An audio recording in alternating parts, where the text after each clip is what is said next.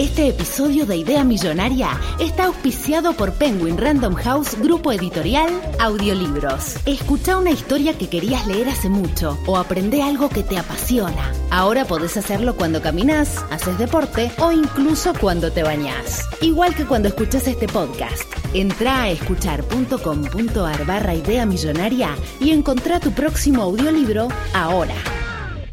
Che, Axel, a vos te presté la biografía de Moria porque el- estoy acá, no, no los tengo encontrado entre mis libros.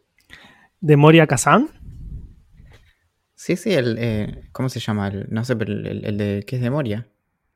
Sí, lo tengo yo, pero me gustó tanto que no te lo voy a devolver. No sé si te lo había dicho yo. No, porque lo, lo estoy. Lo tengo que leer para la facultad. Ah, ¿tu tesis va a ser sobre eso? Sí, sí, sí. Como si te ven mal, te tratan. Si eh, te maltratan, te. Estoy casi segura que esa frase no es de Moria, pero no importa.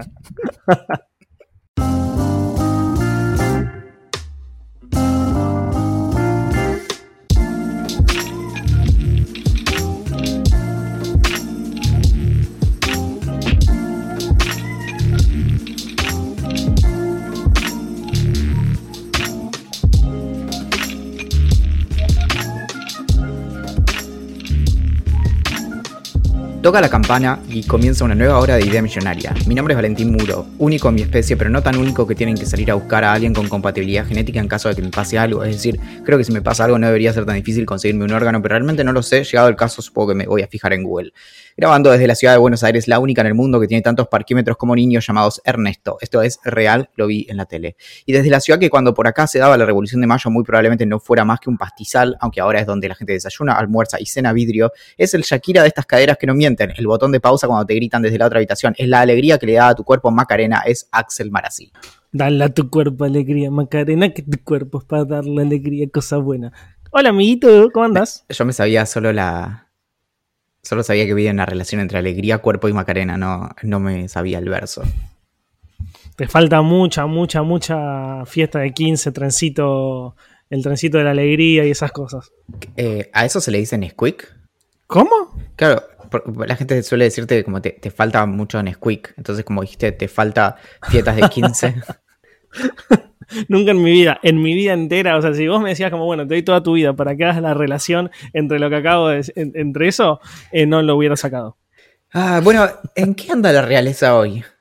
Sabés que, mm, y bueno, sí, tengo que decirlo, ya creo que todos se dieron cuenta.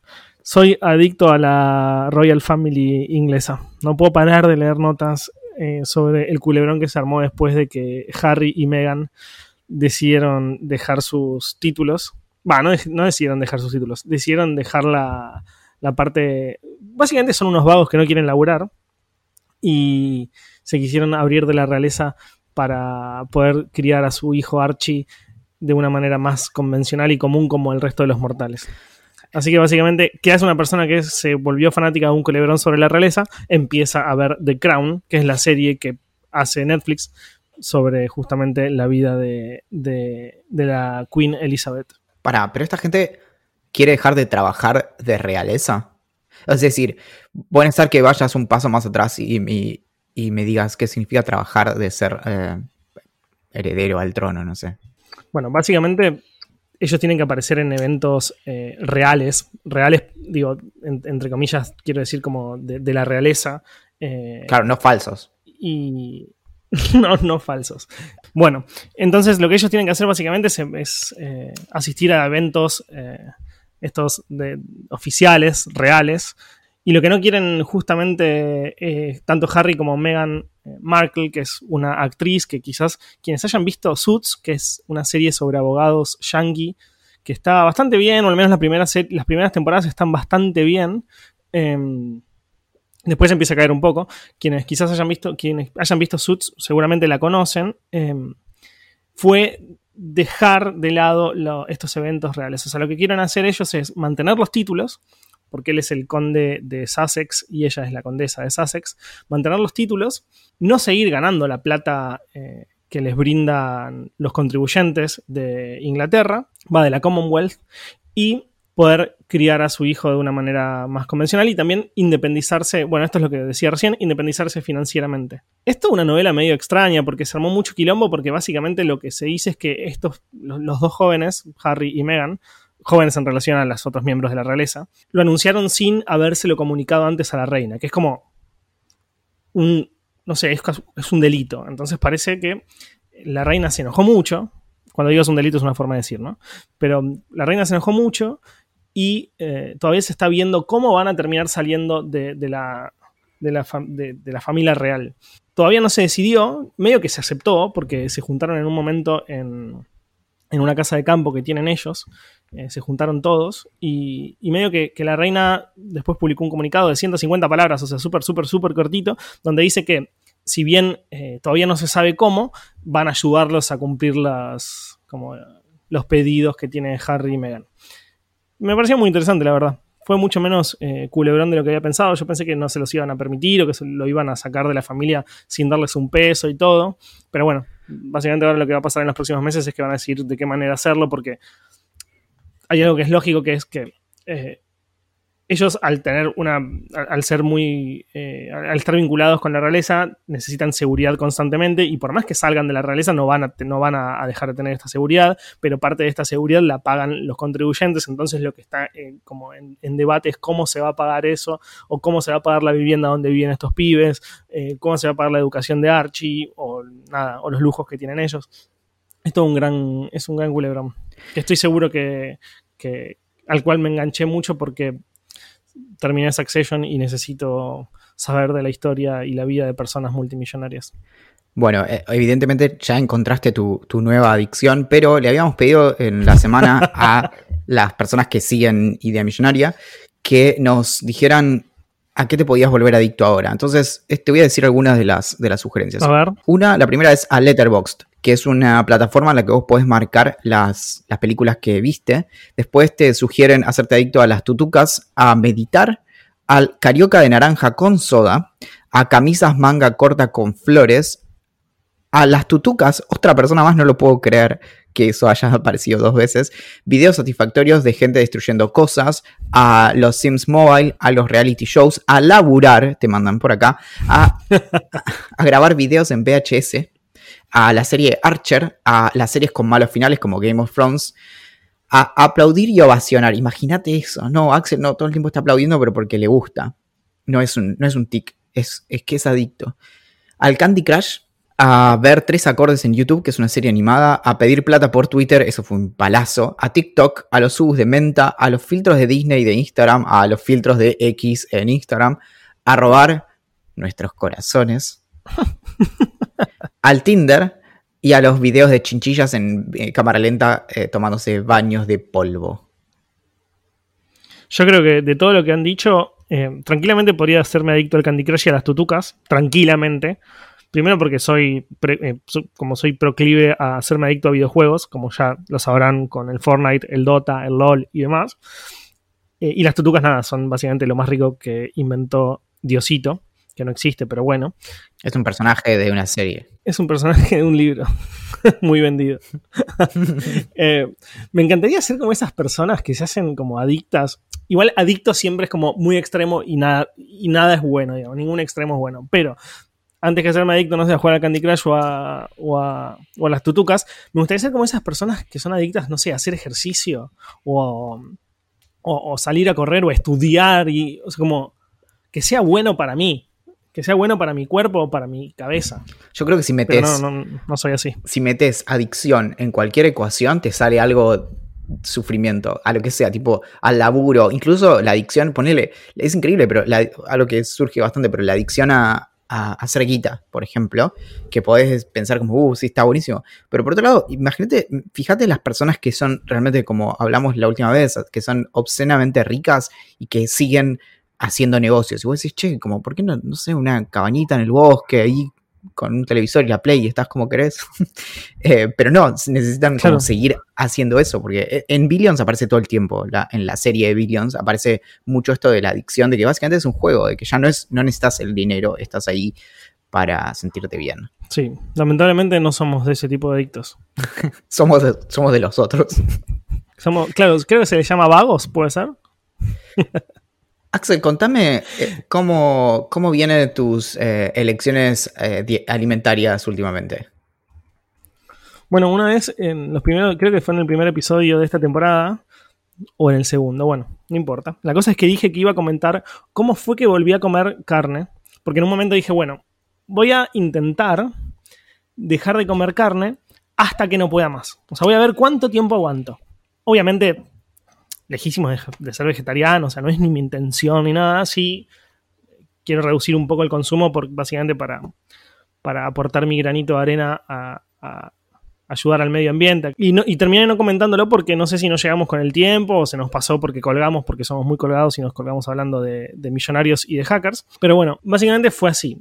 Un día dije, bueno, desde hoy dejo de comer carne. A ver hasta cuándo aguanto. Creo que había sido lunes o domingo. Pongámosle lunes. Y justo fue en la época de fin de año, donde había un montón de fiestas. No solamente fiestas hechas por mí y mis amigos y mis conocidos, sino también por muchas empresas eh, con las que laburo habitualmente. No sé, Facebook, Google y demás. Y me acuerdo que un miércoles, que vos estabas invitado pero no pudiste ir, me invitaron a un evento de Google. Yo dije, sí, obvio, voy porque suele pasarla bien. Hay muchos amigos, muchos periodistas que no veo habitualmente y que suelen ir a esos eventos para, cerrar el año. Es un buen momento para como ver personas que querés mucho y no ves habitualmente. Voy al evento, caigo. Lo primero que hago, obviamente, cuando entro, además de saludar a las personas que conozco, es ir a la barra y le pido un spritz. Me tomo un spritz, vuelvo a hablar con mis compañeros periodistas, voy a la barra nuevamente cuando me termino ese spritz y me pido otro, hasta que empezó a salir la comida. Y empiezo a comer, y empiezo a comer como siempre, como son cosas muy ricas, empiezo a comer todo lo que había. Primero habían venido unas verduritas, después habían venido un pollo, después había venido camarones, después vino una hamburguesa. Cuando voy a agarrar la hamburguesa, después de haber comido 3 kilos y medio de, carne y pollo, digo, ay, pará, yo había dicho que no iba a comer más carne y a ver hasta cuándo aguantaba.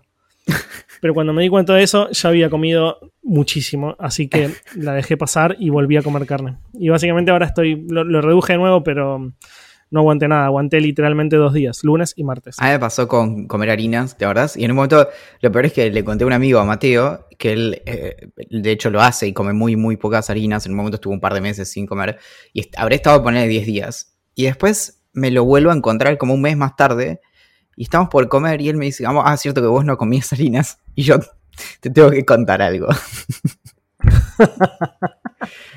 me olvidé.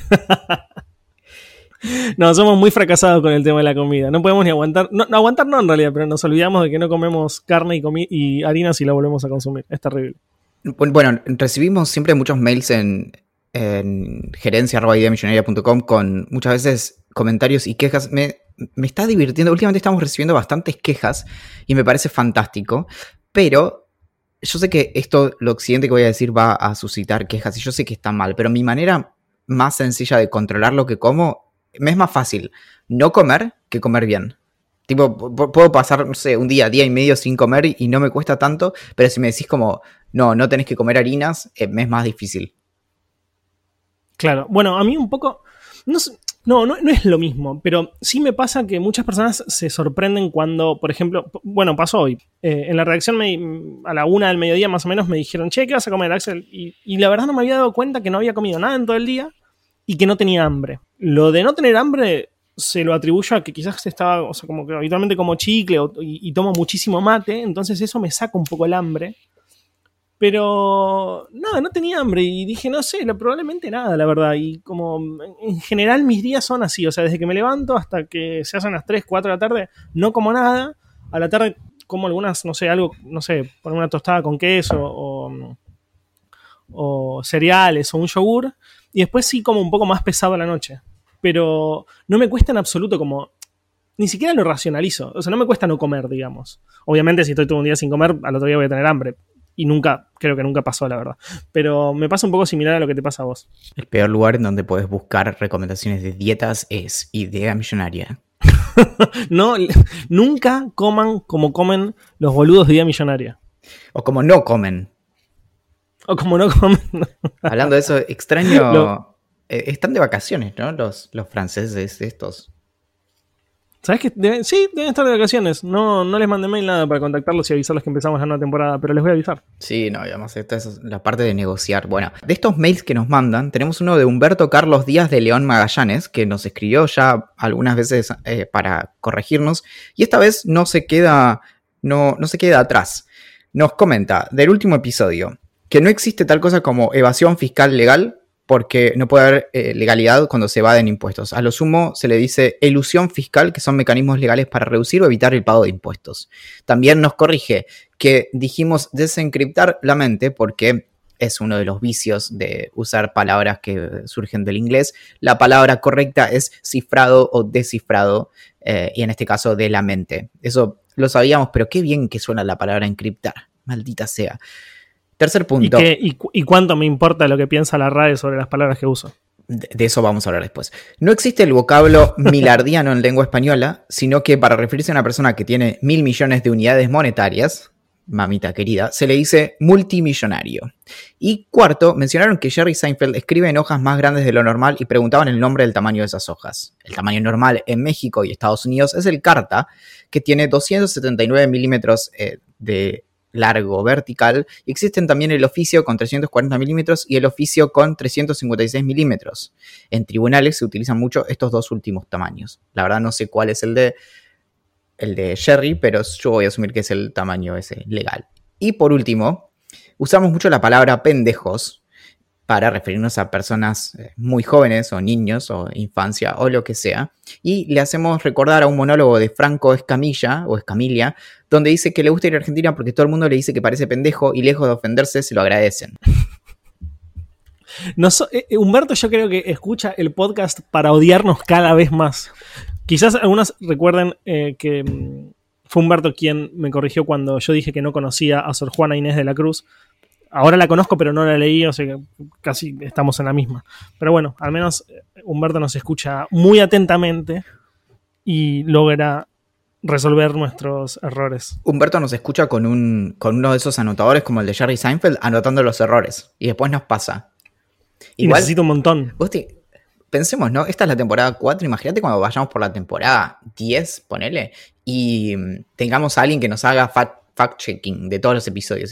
¿Viste eso que dijiste? Ay, no, por Dios. No, bueno. Y entonces los episodios van a empezar a durar 5 minutos. Vamos a borrar todo lo que, esté mal, es decir, no va a haber podcast. O, va a haber un podcast de 45 minutos a una hora y después otro de 20 en donde decimos, corregimos todo lo Bueno, en lo que dijimos recién estaba mal cuando dijimos tal cosa, tal otra. Terrible. Y tenemos otro correo de Brenda Benítez que nos cuenta que estuvo mucho tiempo pensando en escribirnos, pero lo procrastinó porque ya estamos en el 2020. Nos cuenta que el año pasado se suscribió a mi newsletter, cómo funcionan las cosas, y veía que yo mencionaba a Axel con soltura sin eh, dar el apellido ni nada, y pensaba, llegó a pensar que era mi amigo imaginario. Ok. Finalmente entendió de que estaba hablando de una persona real y así empezó a escuchar Idea Millonaria cuando escuchó por primera vez fue el episodio después de la juntada en persona, de la primera juntada en persona que hicimos hace poco menos de un año. Y todo hizo que fuera más confuso porque no entendía de dónde venía todo eso. Por ejemplo, decíamos que regalamos trompetas, que se suponía que eran unas trompetas chiquititas como muestras gratis, pero después Valen las tocaba y no sonaban muy bien. Eso dolió, eso, justo en el Cora. No entendía el sentido de obsequiar trompetitas que no funcionaban. Tardó como cinco capítulos en darse cuenta del funcionamiento del podcast, aunque para serles totalmente sincera, los escuché un entero y cada vez entiendo menos. Muchas gracias por todas las risas y los datos interesantes para romper el hielo. Cuando tenga una idea millonaria se van a enterar porque voy a poder darles una significativa suma para unirme al VIP. Y bueno, el alias bancario de Axel ya lo tenemos todos. Les mando un besito en la frente a los dos, con mucho cariño, Brenda. Me gusta que haya guardado mi alias bancario. Sí, bueno, las personas que quieran más de Idea Millonaria durante la semana, tenemos el newsletter que es el Very Ideante Newsletter Optativo o Vino, que es para todas las personas que se suman al VIP sin importar el, el monto. Y ahí todos los viernes enviamos, cada uno envía tres sugerencias de cosas, en total seis, digamos. Básicamente, nada, si seguimos la eh, aritmética de piano, 3 más 3 nos daría 6. Y mm, además hay una recomendación musical todas las semanas y una dedicatoria por si quieren tener algo más que consumir. Ahora sí. Ahora sí. Quiero escuchar una historia acerca de misterio, muerte, vida, dinero y computadoras. Bueno, te traigo una historia que es muy terrible, me enganché mucho, mucho, mucho, mucho leyéndola. La escribió para Wired un chabón que se llama Brendan Koerner. eh, es, es un periodista y escritor bastante famoso, escribió una serie de libros casi siempre relacionados a la tecnología, escribió en el New York Times, en Slate, en, bueno, en Wired ya lo dije, y, tiene dos libros que se llaman Now the Hair Will Start y the Skies Belong to Us, que parecen que están muy buenos, la verdad no los leí, pero esto es lo primero que leo de él y me pareció fantástico. Y cuenta la historia básicamente de un, de un programador, de un programador que desapareció. Todo empieza el 3 de noviembre del 2018, cuando Eric Meyers salió a cazar en los bosques de Ohio y vio un ciervo, apuntó con el rifle al ciervo y le disparó. Si bien le dio, no lo hirió lo suficiente para que se cayera al piso y se quedara en el lugar, entonces el, el animal se fue corriendo y él lo siguió durante un tiempo, porque había dejado unas huellas, o sea, unas, unas huellas con sangre, y, si bien lo estuvo siguiendo durante bastante tiempo, se hizo de noche, entonces salió del bosque y volvió al día siguiente con su padre, William, William Meyers, y con Bill O'Brien, que era un, es un magnate de la zona de Ohio, que, que era amigo de, o es amigo de la familia y eh, dueño de los terrenos donde estaba cazando este Eric. Eric no es la persona importante en esta historia y ya se van a dar cuenta por qué. Pero mientras Eric buscaba el, el ciervo en el bosque, notó algo particular en el terreno se acercó, le sacó las hojas que ta lo tapaban y se dio cuenta que era un cráneo humano. Esto estaba, o sea, ya estaba el cráneo pelado, no era como en descomposición. No, no, estaba el cráneo pelado. Ufa. Entonces salieron del bosque, asustados los tres, y llamaron al 911. Y obviamente muy rápidamente vino la, la policía y después de analizar el cráneo y el cuerpo, eh, empezaron a buscar eh, pertenencias, si había algo que identificara a quién era la persona esta en cuestión. Más adelante, un poco más lejos del cuerpo, había un pantalón, había, bueno, el pantalón era negro, la remera era negra, y algo muy interesante es que el pantalón tenía como si fuera una especie de, de cinturón, una rama de vid de la, de la planta que da la uva. Se ve que, la verdad esto no lo sé, pero se ve que las ramas esas son muy fuertes y, y, y flexibles y permiten atarlo alrededor del cuerpo eh, para, que, para que no se rompa y que funcione como una especie de cinturón. Para, para, para, para, para. El pantalón y la ropa estaba alejada del cuerpo, o sea, el, el pibe estaba en bolas cuando se murió. Sabes que yo pensé lo mismo cuando estaba leyendo el artículo y no lo explica en profundidad eso. Dice que estaba lejos, pero no dice. O sea, sí, no, no, no, no logro comprender cómo se había alejado el, la, la, ropa. Y, y, es algo que no se termina explicando. Merece una explicación, te diría. Merece una explicación. Eh, lo, lo, interesante es que el, la especie de misterio sobre de quién era el, el, el, cráneo en cuestión, el cuerpo en cuestión, fue resuelto muy rápidamente porque en el pantalón había una billetera con todas las pertenencias, había dinero, había tarjetas de crédito, había una tarjeta de un, de un videoclub. Eh, y se revelaba que era el cuerpo de Harold Christopher Haas, que había nacido el 30 de septiembre de 1975.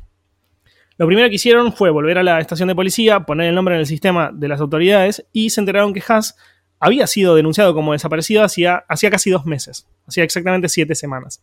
La última vez que lo habían visto había sido en una estación de servicio y lo interesante o lo curioso es que con él había una mochila con diferentes herramientas que usaba para trabajar. Igual para que hay algo importante, que es que en dos meses es muy poco tiempo para que se descomponga un cuerpo y esté el cráneo pelado. Claro, pero lo que dijeron los detectives es que lo más probable es que mm, se lo comieran los coyotes y los lobos que estaban en el bosque. Ah, bueno, son bastante minuciosos los bichos. Dentro de la mochila, como te contaba, encontraron tres smartphones, dos laptops, una tablet de Amazon, muchos USBs y cables. No, encontraron no. Eso es lo que se denunció que había dentro de la, de la, de la mochila. Porque el tipo era programador, obviamente laburaba con, con, tecnología constantemente, y todas estas eran herramientas que él tenía para trabajar.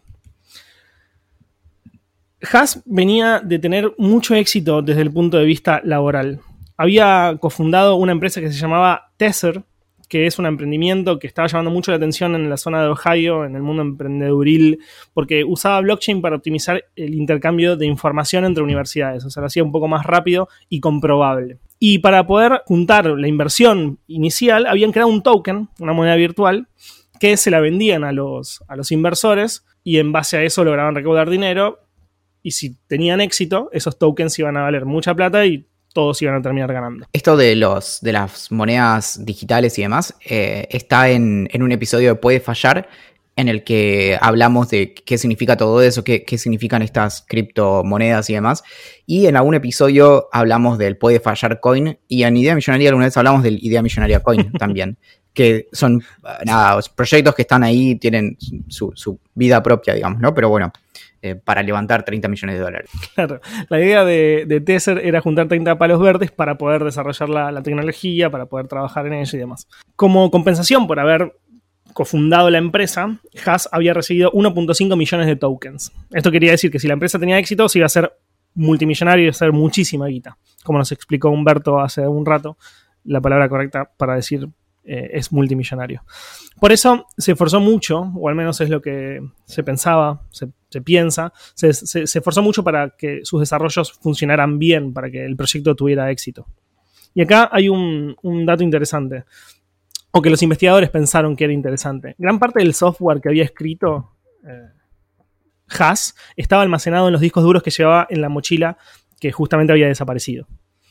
Por eso las autoridades, las autoridades pensaron eh, que esto era muy, muy importante. Lo primero que hicieron los cuatro detectives que, que, investigaban el caso fue seguir los tokens. Pero medio que eso no terminó en nada. No, no, tuvieron éxito siguiendo esa pista.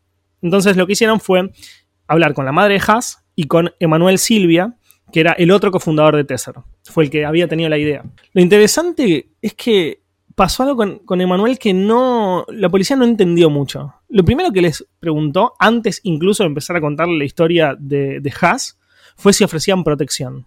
Entonces lo que pensaron es: este pibe debe estar amenazado, o algo raro se está, está sucediendo alrededor de toda esta historia, porque si no, porque alguien pediría protección. Pero parece que no, no, no pasaba nada raro y solamente era que estaba asustado, porque se demostró que, se demostró que no estaba en peligro. Pero bueno, ahí empezó a contarles un poco la historia de Haas. Haas y Manuel se conocieron por, gracias a Etienne Fieri, que es una piba que también estaba involucrada en el proyecto Tesser. Emanuel y Haas son los dos socios que estaban, estaban desarrollando esta, esta tecnología, ¿no? Tesser. Claro, la idea la tuvo, la tuvo Manuel, pero como Manuel, si bien tenía mucha experiencia en el mundo de la tecnología, no era muy, muy grosso desarrollando. Entonces necesitaba un desarrollador capo que se encargara de, crear la tecnología, implementarla y demás. Así es como empezó a pedir recomendaciones. Y Etienne Fieri, que es esta chica de la que te estaba hablando, se lo presenta. Y el pibe Emanuel se da muy, muy, rápida, muy rápidamente cuenta de que Haas era una bestia codeando. Y al ser tan bueno, y Emanuel al haberse dado cuenta que lo iba a necesitar tanto, le dijo si quería ser el cofundador de la empresa. Porque todo estaba en pañales, nada había sido desarrollado todavía y, y, todo se trataba de una idea en la mente de Manuel. Hay un comentario que siempre me hace eh, mi amigo Franco respecto de cómo buscar un cofundador y por lo general algunas de las tres de las cosas que se buscan son por un lado que te dé la capacidad técnica que a vos te falta para el emprendimiento, como era este caso, o que sea un cofundador porque pone la plata, o a veces no tiene ni plata ni tiene conocimientos, pero tiene contactos. Entonces esos suelen ser como los tres principales motivos para buscar un, un cofundador. Claro, bueno, en este caso, la verdad no lo sabía, es muy interesante ese dato. Eh, en este caso, Haas no tenía demasiados contactos, de, hecho era una persona bastante rara y como ermitaña que, que, que, no se preocupaba mucho por hacer relaciones sociales. Tampoco tenía dinero, pero sí era muy bueno codeando. Entonces, como todo estaba en pañales, el pibe le dice si, si, quería, si quería ser el cofundador. Haas se entusiasma mucho, le dice que sí, y empiezan a tener una relación muy, muy de mucha amistad.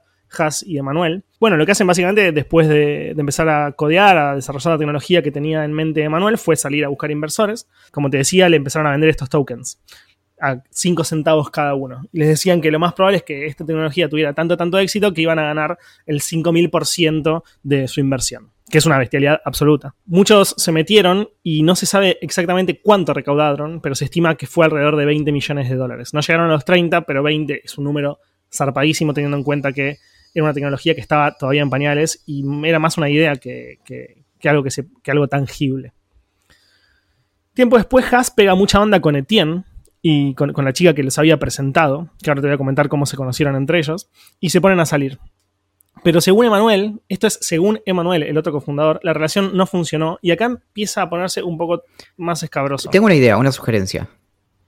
Sí. ¿Viste la expresión que algo está en pañales? Sí. ¿Sería muy grave si se empieza a reemplazar por se hacía caca encima? Por ejemplo, en este caso, la tecnología todavía se hacía caca encima, pero... me, Me parece muy buena idea. Voy a. eh, espero, sí, espero decir en algún momento en pañales otra vez porque lo voy a reemplazar por, por se hacía caca. Lo, lo puedes poner en una, en una nota. Como bueno, la tecnología de la realidad virtual todavía se hace caca encima, pero se espera que en los próximos años. Me gustaría que no me rajen de mis laburos, boludo. No me quieras. No me hagas la cama para que me dedique 100% a idea millonaria. No, pero con lo de con lo del VIP, ¿sabes qué? Estamos ahí. ahí. Estamos ahí, ¿no? Cerca del primer millón. Bueno, bastante lejos, pero. pero eh, Pero la intención está. bueno, volviendo a la historia de, de Haas, eh, un día el, el- el capo este eh, lo agarra a Emanuel. Y esto, esto siempre desde la perspectiva de, Emanuel con la policía que lo estaba entrevistando, ¿no? Entonces, un día Emanuel le dice a la, a la policía que un día Haas va y le dice que, que un grupo de personas amigos de Fieri lo estaba persiguiendo, como todo muy paranoico, Fieri y su novia, y, y que además tenía información muy sensible en su teléfono que tenía que borrar de manera urgente. Emanuel, obviamente, les dice a la policía que, que no confiaba en Etienne, que como era muy amigo de Haas, le creyó lo que les estaba diciendo, pero que no, no podía hacer nada. Y consideraba que Etienne era una, pers- una persona muy oscura y que tenía mala vibra. ¿Qué hicieron los investigadores? Fueron a hablar con Etienne, que es la ex de Haas. otra sugerencia. Sí. Cuando una persona es oscura y tiene mala vibra, podemos decir era una persona oscura que vibraba medio raro. Eso sí le puedo poner en una nota. ¿Ves? Ahí está. Me gusta. Lo que encontraron los investigadores cuando fueron a entrevistar a, a- a la, a la exnovia de Haas es algo completamente diferente a lo que había descrito. Eh, ¿Descripto? ¿Es? ¿Con P? ¿Descripto? Yo digo descrito o suscrito o desuscrito porque suena bien, pero septiembre no. Se- septiembre es. Ah, no, me, me, me lastima. Voy a, voy a, google- des- voy a googlearlo, Descripto. Te- te- Bueno, es Descripto parece. Pero bueno, lo, con lo que se encontraron es con algo completamente diferente a lo que había descrito Emanuel. Fue, vieron una piba, va, una piba, era una, es una chica grande, tiene alrededor de 40 años, pero vieron una piba que estaba destruida, muy, muy, muy triste, que no paraba de llorar mientras les contaba la historia, y que dijo que ella y Haas habían sido inseparables hasta el final.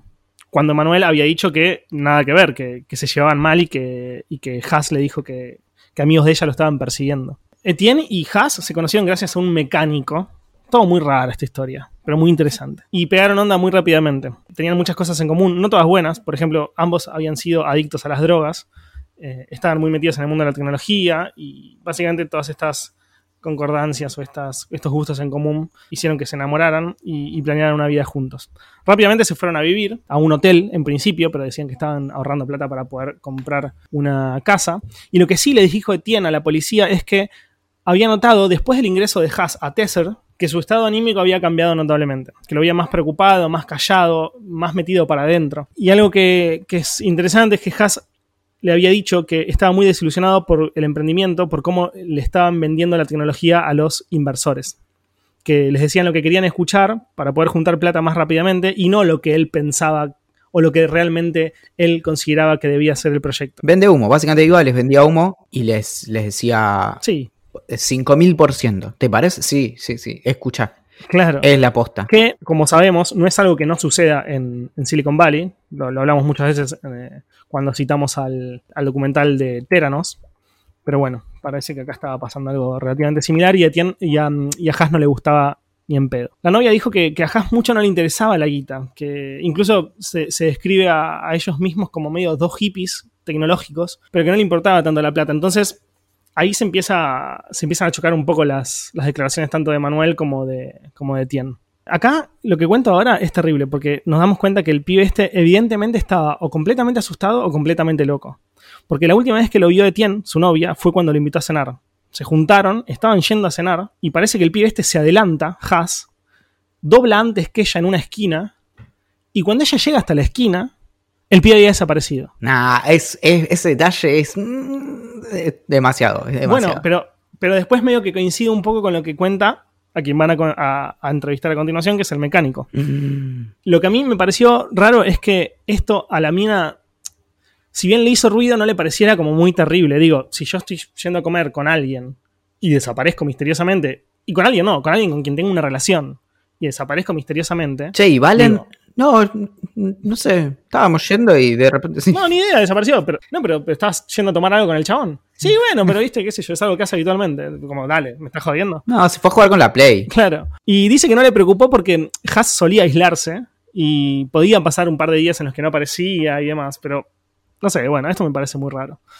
Eh, el tema es que sí se empezó a preocupar porque ella lo que pensó es, no, se habrá ido de la madre a reflexionar un poco, a relajarse un poco con el tema que lo tenía contrariado de Tesser y demás, pero en un momento, con los días siguientes, la madre de Haas la llama y le dice, che, loca, ¿sabes qué onda que no me contesta mi hijo? Ahí se preocupa, al fin, querida, y va a la policía a eh, denunciar la desaparición. La policía, a continuación, ¿qué hace? Va a entrevistar al único cabo suelto que quedaba, que es Charles Ford, que es el amigo de Etienne y el, el- el mecánico que presentó a la pareja. Charles Ford, el mecánico. En la película casi pondría, pondrían todas las cámaras sobre Charles Ford. Todas las, todas las flechas apuntarían a él. Yo estoy tomando nota igual. Me parece muy bien. Hans se había hecho amigo de Ford, incluso vivía en su casa durante un tiempo después de haberse peleado con una piba que, que estaba viendo. Y vivieron juntos hasta el momento en el que se, que se puso a salir con Etienne después de haber entrado a Tesser. Ford le dijo que a la policía que, que lo había llamado para decirle que lo levantara, que lo fuera a buscar, como él lo manejaba, y lo llevara hasta una reunión que tenía en Tesser. Y él le dijo que sí. Entonces, cuando llega a buscarlo, a una dirección que le había dado Haas, Haas sale de unos arbustos en los que estaba escondido y cuando Ford le dice, che, loco, ¿qué onda? O sea, ¿por qué estás escondido en medio de unos arbustos? Él responde que había gente que lo estaba buscando, que le quería robar la guita y que para hacerlo planeaban drogarlo y generarle una sobredosis. O sea, como un nivel de paranoia brutal. Cuando termina la reunión en Tesser, eh, después de que Ford lo llevara, Haas se va con Ford a la casa. Para, para, este episodio del, del mecánico es cuando, o sea, venía Haas con la novia, ahí yendo a comer unas pastas. No lo dice en ningún lado, pero bueno, iban a comer unas pastas. y en un momento dobla y desaparece y se va a buscar a su amigo, el mecánico, y le dice, me quieren drogar para que tenga una sobredosis y, y afararme toda la guita. ¿Es- es- ¿Esa es la secuencia? Esa es la secuencia. Entonces Ford lo lleva a la empresa, tiene una reunión con Emanuel, sale de la reunión y se va a la casa de Ford. En la casa de Ford no duermen toda la noche y lo, único que hace es estar con la computadora constantemente. Y un mail que manda en ese momento, en, a la madrugada, es a una empresa para la, que él laburaba de manera freelance pidiéndole que le enviaran, o sea, que no le pagaran más en una cuenta compartida que tenían con Fieri, con su novia, sino que le enviaran cheques para que él los pudiera cobrar. Al otro día, Haas se le, le dice a Ford, cuando Ford se levanta, le dice, che, ¿me puedes llevar a Cincinnati que tengo que ir a hacer X cosa? Ford, sin preguntarle demasiado, le dice que sí. Jugado tener una cuenta con, con tu novia, me quedé pensando. Y mm, no es el ideal, pero bueno. Claro, pero es la novia, ¿entendés? No es tipo, no es la, no es la, no es que se iban a casar, como, ¿entendés? Era, hasta este punto era una novia. Como, Sí, obvio, sí, sí. vale. Pero bueno, capaz estaba muy enamorado cuando decidió sacar una cuenta en conjunto. Entonces al otro día Haas le pide que lo lleve, que lo lleve a Ford, que lo lleve a Cincinnati. Ford, sin preguntar demasiado, le dice que sí. Y en un momento paran en una estación de servicio. Ford entra a pagar, viste que en Estados Unidos vos te, cargas vos la nafta y después entras a pagar con la tarjeta o con, bueno, con efectivo, como sea, pero. eh, entonces Ford entra a pagar lo que había consumido y Haas se queda afuera fumando un puchito. Como el sistema de la tarjeta de crédito no funcionaba, Ford estuvo adentro de la tienda como lo que él dice 30-40 minutos. Buah. Entonces, cuando sale, vos acordate, la última vez que se lo había visto con vida a Haas había sido en una estación de servicio. Cuando sale, Ford de la estación de- de- del local de la estación de servicio donde había ido a pagar, Haas no estaba. Y su mochila en el auto tampoco. Había varias cosas en el relato de Ford que hizo que los detectives desconfiaran un poco. No entendían, por ejemplo, cómo es que lo primero que hizo Ford cuando vio que su amigo no estaba fue llamarlo por teléfono. Después esto se va a esclarecer y va a haber un motivo, al menos supuestamente, según Ford, por, por el, por- por el cual él no, no lo llamó por teléfono. El tema es que Haas era un pie muy, muy, muy, muy raro. Eh, por ejemplo, cuan- cuando iba a la secundaria estaba todo el tiempo jugando a los videojuegos, pero era muy inteligente, entonces siempre que daba los exámenes le iba bien y no tenía muchos problemas. O sea, la familia no le decía nada porque si te va bien en la escuela puedes jugar a los videojuegos, está todo bien. El tema es que en la universidad eso empezó a cambiar y entonces en el primer año deja la, deja la universidad y se va con 200 dólares a Florida, donde, donde vaguea un tiempo hasta que se gasta esa plata y eventualmente se convierte en linchera. O sea, vive en la calle durante un tiempo. En un momento decide medio encauzar su vida cuando se recupera y hace un curso de programación y de tecnología, que es lo que lo logra sacar básicamente de, de vivir en la calle. Y también durante mucho tiempo, como te decía más arriba, que él fue adicto a las drogas, experimentó con drogas relativamente alternativas. No, con, no, es que tomaba merca, sino que había empezado a experimentar con algo que se llama DMT, DMT, que es una droga muy particular porque si bien son como viajes que duran solo unos minutos, le hace pensar al consumidor que estuvo loco durante mucho, mucho tiempo. Algunos incluso cuando, salen de esa locura piensan que estuvieron eh, locos como años. Eh, en esa época incluso se puso de novio con una mina y consiguió un laburo bastante bueno de manera remota. Y es muy curioso porque una vez un amigo lo va a visitar a, a Haas y se da cuenta que estaba viviendo no solamente con su novia, sino con el padre de su novia en la casa del padre, que era una casa que estaba completamente, no completamente, pero estaba muy, muy, muy rota porque le había agarrado un huracán. Pues, por ejemplo, una parte del techo no estaba en la casa y estaba llena de mugre. Tipo, en, el piso había como sallé de leche, em, paquetes de, cereales tirados. O sea, era como, como una especie de, El amigo lo, describía como una especie de basurero. Y lo único que, por lo que se preocupaba Haas era por moderar una serie de foros que tenía relacionados a un par de cosas. Política libertaria, ansiedad, dietas altas en grasas y porno japonés. Todo muy limado. Todo muy, muy, muy limado. O sea, yo me lo imagino al chabón completamente conectado a la, web eh, sin, sin hablar con nadie y moderando los foros. Respecto a esa droga DMT, hay un, hay un documental en Netflix al respecto que yo creo que lo vi en el 2015, que se llama tipo algo así como Spirit Molecule o una cosa así, pero DMT lo buscan y aparece.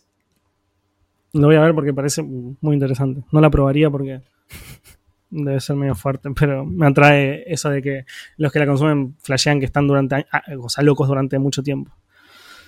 Bueno, como dije un poquito más arriba, la única aclaración que a los detectives les pareció un poco extraña fue la de Ford, el mecánico, y por eso fueron a la estación de servicio, le preguntaron qué onda al manager de la estación de servicio, y él le respondió que era imposible que el sistema se hubiera caído durante 40 minutos y que 20 era lo máximo que podía caerse.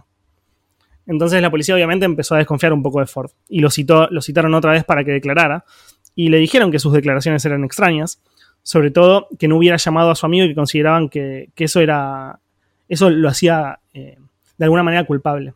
Y él le respondió que no, que no lo había llamado porque que había un motivo, que, que no lo había llamado porque Haas le había sacado la batería de sus celulares y que por eso no tenía sentido que lo llamara si bien lo dejaron ir, la policía se quedó media trabada igualmente con Ford, y era como la pista más cercana a un posible asesinato que tenían. Entonces lo que hicieron fue pedir una orden de allanamiento tanto para su, celular como para su cuenta bancaria para comprobar que lo que estuviera diciendo fuera verdad o mentira. El tema es que la consiguieron y cuando la consiguieron lograron comprobar que lo que decía era verdad. Que sí había comprado esa comida eh, o que sí había pagado nafta en la estación de servicio, que sí había comprado una hamburguesa como en un momento de la declaración había dicho. Entonces medio que todo volvió al, punto cero. O sea, no tenía ningún tipo de información que pudiera determinar qué le había pasado a este tipo. Entonces hicieron lo, que, está como en, un, último recurso. Lanzaron un comunicado para que los habitantes de la zona donde había muerto Haas les dijeran, les comunicaran si habían visto algo raro. En base a lo que dijeron algunos locales, juntaron un grupo de policías para hacer un barrido por una zona muy lejana a donde había estado, a donde habían encontrado el cuerpo originalmente. Y así es como dieron con la mochila, que tenía todos los elementos que se habían dicho, pero también un par de cosas más. Había, además del hardware, como había dicho, los smartphones, las computadoras y demás, también había guantes de trabajo, en muchos encendedores, siete exactamente, cintas adhesivas, gas pimienta, una copia del Nuevo Testamento y preservativos. Preservativos y preservativos. Entonces, una nueva teoría que no habían tenido en cuenta cuando apareció es que es con la que se terminaron quedando. Básicamente que Haas no logró soportar la presión que tenía y que le había generado Tesser, eh, y con una salud mental muy débil como él había demostrado tener a lo largo de toda su vida, eh, se terminó volviendo loco, se quiso alejar y se terminó refugiando en el bosque. Y una de las hipótesis más fuertes es que Haas dejó la estación de servicio y se internó en el bosque donde vivió varias semanas robando comida de algunas casas que estaban en las inmediaciones que por ese motivo adelgazó tanto que se agarró esta rama de la vid, de, la planta que dije al principio para usarla como cinturón. Y algo que se mostró en una autopsia que le hicieron es que el fémur se había quebrado. O sea, el fémur es uno de los huesos más duros y más grandes del cuerpo y para poder romper semejante hueso tenés que sufrir un golpe muy, muy, muy fuerte. Lo que decía una, una mina que había hecho la autopsia es que, por ejemplo, el fémur se puede romper cuando te atropellan con un auto o si sufrís una caída de un lugar muy alto. Entonces lo que estipularon las, las autoridades es que el pibe se había escondido arriba de un auto a la espera de que los dueños de una casa se alejaran y que pudiera robar comida de, de, sus hogares. Arriba de un árbol. Arriba de un árbol, ¿qué dije? arriba de un auto. Ah, perdón, no, no, es arriba de un árbol. Y se estima que la mochila, que es lo único que no pudieron, que no, que no, que no entendían en principio cómo es que se había alejado tanto, se le cayó en un arroyo y que se lo llevó la corriente abajo y que por ese motivo estaba tan lejos de donde la encontraron eh, originalmente. Así que el pobre Charles quedó absuelto y, y nada, su madre eh, después siguió investigando la muerte porque dice que es imposible que haya pasado eso y la típica, pero bueno, los policías se quedaron con la información de que, va, con la hipótesis que te, que te acabo de comentar, que el pibe se volvió completamente loco por la presión y se refugió en el bosque y falleció. El tema, si, si vos matas a alguien, ¿no? Esto es un tema recurrente en Idea Millonaria. Si vos matas a alguien y mm, lográs que... Es terrible que así sea.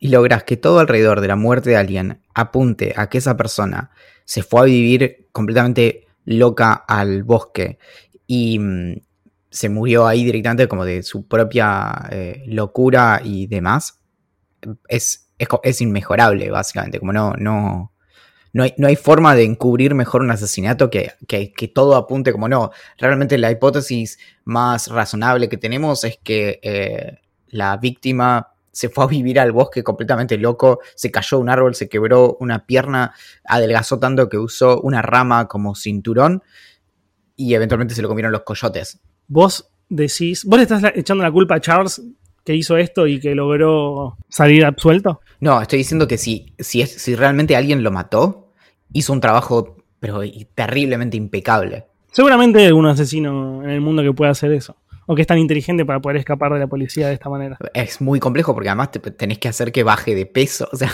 nada, tenés que estar matándolo durante semanas. Uf, es muy dark, boludo. Aunque una de las, de las, de las cosas que temía Haas era que lo drogaran para matarlo. Así que en realidad por ahí lo que hicieron fue darle esa droga y él, y él básicamente hizo el resto con, con su desencadenamiento. Es posible. Lo que decían de Haas es que el gran problema detrás de todo esto es que el pibe evidentemente estaba limado. O sea, vivía en la calle, vivía entre la basura con, una, con la novia y, el padre de la novia.